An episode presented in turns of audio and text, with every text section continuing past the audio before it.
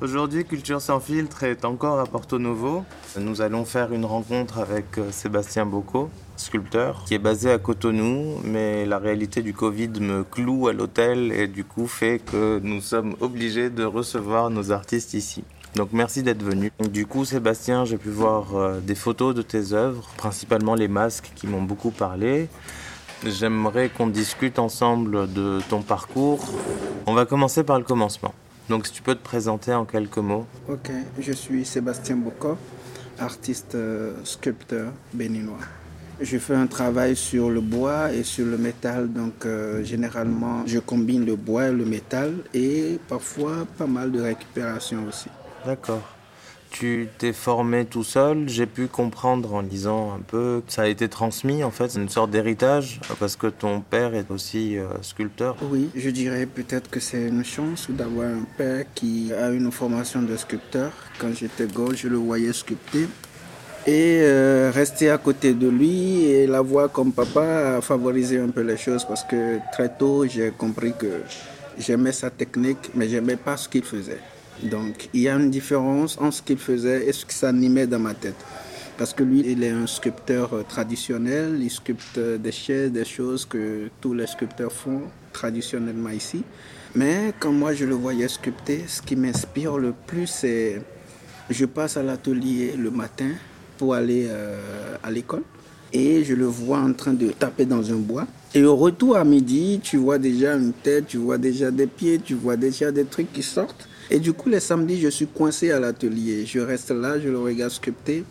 Je ne le regardais pas, j'admirais pas vraiment ce qu'il faisait, mais j'admirais cette manière de prendre le matériel et de réaliser quelque chose. C'est surtout ça qui me parlait. C'est ça qui m'intriguait. Donc je voulais savoir ce qui était dedans. Donc à un moment donné, j'ai refusé d'aller à l'école. Et euh, je dis, je vais sculpter le bois aussi, quoi. Et c'est là que ça a commencé. Au début, c'était comme un jeu où je sculptais des petites choses pour me faire plaisir. Mais après, c'est beaucoup plus sérieux. Donc, il a dit, bon, maintenant, il faut que tu sois diplômé en sculpture. Donc, il faudrait que tu le mérites. Donc, je me suis donné, j'ai appris. Et là, j'ai eu mon diplôme avec lui. Il m'a envoyé en stage. Et c'est justement après ça que j'ai appris tout ce que lui, il faisait et tout ce qu'il veut que je fasse. Et puis après, maintenant, il faut que je fasse des choses que moi-même je veux. Donc, euh, à cette époque, il n'y avait pas du tout l'Internet où tu pouvais facilement voir d'autres choses qu'on peut faire avec le bois. Il n'y avait pas du tout. Et des artistes, il faut être dans le milieu pour être en connexion avec eux. Et moi, je n'étais pas dans le milieu, je suis complètement un novice, mais qui pense qu'il y a possibilité de faire autre chose avec le bois à part les animaux et les chaises. Donc j'étais là, j'ai commencé par me faire des amis artistes et euh, du coup j'ai commencé à sculpter ce que je veux, ce que j'aimerais voir. Et c'est comme ça que ça a commencé. Au début c'était des, racines de bois que je récupère. Je vais dessoucher des bois, j'utilisais ces inégalités euh, des racines que j'utilisais comme des cheveux et je faisais des masques avec à l'époque tout au début. Et après, j'ai rencontré quelques artistes béninois qui ont voulu que je travaille avec eux parce qu'ils étaient sculpteurs. Et ils voulaient que j'apporte la technique de sculpteur dans ce qu'ils faisaient. Donc, j'ai participé, j'ai resté dans ces ateliers pendant des années. Et après, j'ai eu la chance d'avoir des résidences. Et c'est là que ça a commencé concrètement ma carrière de sculpteur contemporain.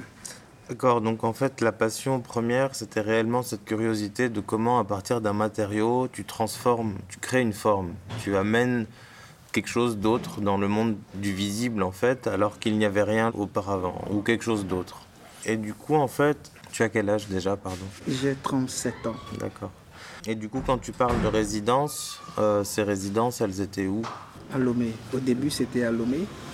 Et après, j'ai été sélectionné pour euh, des symposiums de sculpture. Le premier, c'était à Libreville, au Gabon. Et après, ça a débouché sur d'autres pays avec euh, les résidences. Généralement en Afrique, j'ai eu au Mali, euh, en Côte d'Ivoire, au Togo, ici. Et après, il y a eu beaucoup de résidences au Bénin aussi qu'on a réalisées avec d'autres artistes qui venaient de d'autres pays. Tout ça a été en quelque sorte mon cursus scolaire, en quelque sorte en matière d'art. Donc tout ça a été des moments où j'ai eu à apprendre des choses, à être en contact avec d'autres possibilités, à voir d'autres choses, à expérimenter. Donc je dirais que c'est tout ça qui a nourri ce que je fais aujourd'hui. D'accord, donc pour toi, tu considères réellement dans ton parcours une première phase qui était presque purement technique, formelle, où tu as appris réellement à travailler la sculpture, à travailler les matériaux? Et ensuite une phase plus d'ouverture à l'autre, d'ouverture à d'autres pratiques, à d'autres esthétiques, à d'autres artistes, où là en fait c'était une sorte d'inspiration, en fait c'était une formation par l'inspiration au contact pour justement, j'imagine de ce que je comprends, développer ton esthétique propre, euh, développer les chemins que tu voulais chercher, c'est ça? Hmm. Parce que euh, l'école enseigne les techniques et ça t'inspire pas, ça te donne pas l'inspiration, mais ça te donne la technique des bases de pouvoir créer. Et comme moi, j'ai pas fait une école d'art, comme je le dis, j'ai cherché moi-même, j'ai appris, j'ai lu dans des bouquins, j'ai fait des recherches, je me suis fait former en quelque sorte moi-même, mais en regardant les autres faire et en participant à ce que les autres font. Et je dirais que pour moi, j'ai une totale liberté cette manière d'apprendre et d'être artiste, c'est comme si ça m'a donné une totale liberté dans ce que je fais.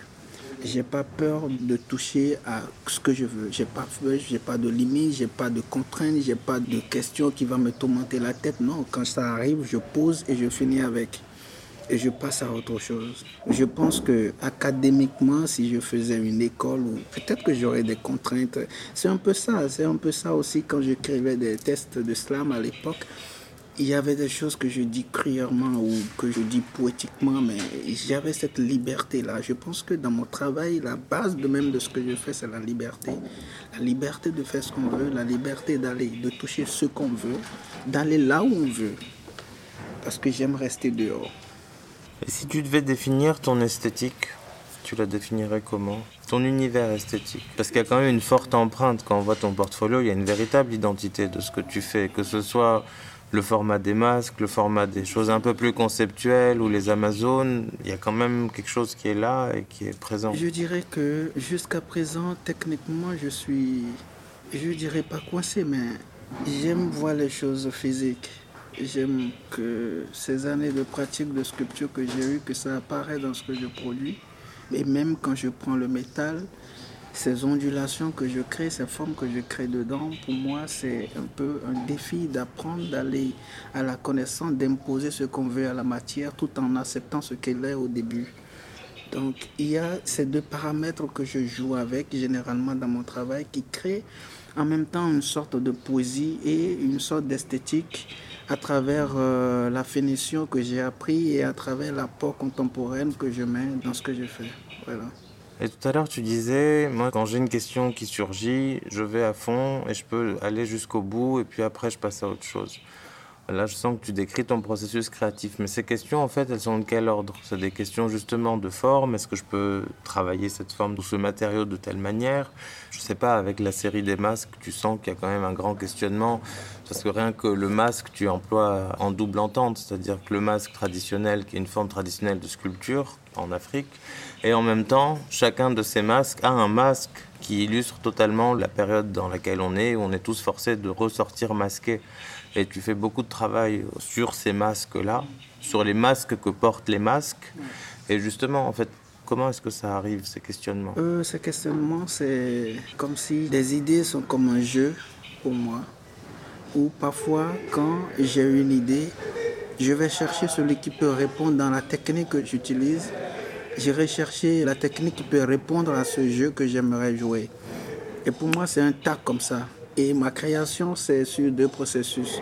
Sur ma création des masses, deux processus. Il y a déjà le premier qui consiste à prendre le bois et à sculpter la tête que je veux et à même poser ce que je veux poser dessus pour dire ce que je pense. Donc c'est comme ça. Le processus de création pour moi, c'est quelque chose comme ça. Donc quand je dis, quand quelque chose me passe par la tête, je le fais et je passe à autre chose, c'est que je sculpte la tête je veux une tête où la bouche est penchée, où il y a un truc que j'ai imaginé, je le fais et ce que j'aimerais dire, je le dis ensuite. Je pose dessus, j'accroche le mur, je dis, je passe à autre chose. Donc, et après, il y a d'autres concepts où, peut-être, par exemple, j'ai envie de recharger les têtes. Quand j'avais pensé que ce système de capitalisme est inspiré et que l'être humain essaie de faire fonctionner, de faire nourrir, de le maintenir debout, et que ça nous rendait beaucoup plus agressifs, beaucoup plus intolérants, j'ai dit, euh, je voulais changer ce truc-là et poser et mettre la tête humaine en charge pour que ça se recharge en d'autres possibilités. Parce qu'on ne peut pas me dire que c'est la seule manière de vivre si on ne veut pas cacher des intérêts.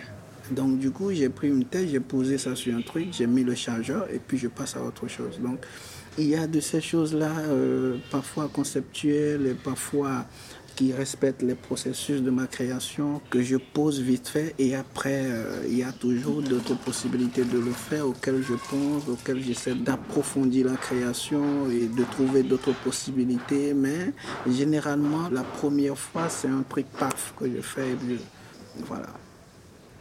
Et comment le public reçoit tes œuvres? Très bien. Aujourd'hui, je dirais que peut-être c'est une chance, peut-être que c'est pas une chance non plus, mais bon, quand on arrive à vivre de ce qu'on fait, en se basant sur rien du tout, en ayant juste une foi en soi-même et qu'aujourd'hui on en vit, je crois que c'est aussi une chance et il faut savoir dire merci. Mais est-ce que toi, quand tu travailles, tu prends en considération en amont le regard du spectateur ou pas du tout? Tu travailles pour toi? Non, non. Je travaille pour moi. Je travaille pour moi, je fais des choses qui vont me faire plaisir d'abord. Et si les autres aiment et achètent, c'est comme une bonus. Et est-ce que tu ressens que parfois le regardeur a besoin d'un accompagnement pour entrer dans tes questionnements, le public, l'audience? Est-ce qu'ils ont besoin d'être accompagnés pour entrer dans tes œuvres ou est-ce qu'il y a quelque chose d'assez euh, immédiat dans l'accès? que je fais qui parfois touchent les gens et ils veulent comprendre ce que c'est. Et là, ils me disent, qu'est-ce que tu veux dire par là? Et les publics sont pas pareils. Il y a des publics qui connaissent, qui ont des petites codes de l'art. Et quand ils se posent devant quelque chose, si c'est fort, ils le sentent. Si c'est pas fort, ils le savent. Donc, ces publics-là n'ont pas forcément besoin de l'explication de l'artiste. Mais il y a l'autre public que j'aime beaucoup, que j'admire, c'est le public peut-être parfois local, qui n'ont pas forcément une idée de ce qu'est cela contemporain, qui savent rien de ça, et qui pour moi, quand ils me posent des questions, c'est un plaisir de discuter avec eux, de les faire venir dans mon univers pour qu'ils sachent ce que c'est. Parce que pour moi, je considère que ceux-là sont mes prochains clients dans 20 ans. Ceux-là sont ceux qui viendront visiter des musées que nous aurons à créer dans 50 ans. Donc, je suis plus intéressé par ces personnes qui ne savent pratiquement pas grand-chose de l'art. Et discuter avec eux, c'est toujours un grand plaisir. Et c'est pour ça d'ailleurs que j'organise des journées portes ouvertes de mon atelier pour leur permettre de venir, de voir, de visiter, de poser des questions. Donc c'est un peu ça. Tu as une actualité prochainement? Une exposition? Non. Pour l'instant, je suis beaucoup plus concentré sur la création ou la réalisation de mon prochain atelier, finaliser l'atelier et après continuer ma création. J'ai un projet avec ma femme qui est sculpteur aussi. On a un projet d'expo qui n'est pas totalement défini mais qui va prendre corps d'abord dans l'atelier parce que c'est pensé, ça va prendre corps et après on pensera à comment montrer le projet. Donc il y a ce projet qui est en cours, il y a d'autres projets mais euh, je ne peux pas en parler parce que je n'ai pas la confirmation. Donc euh, voilà un peu euh, là où j'en suis.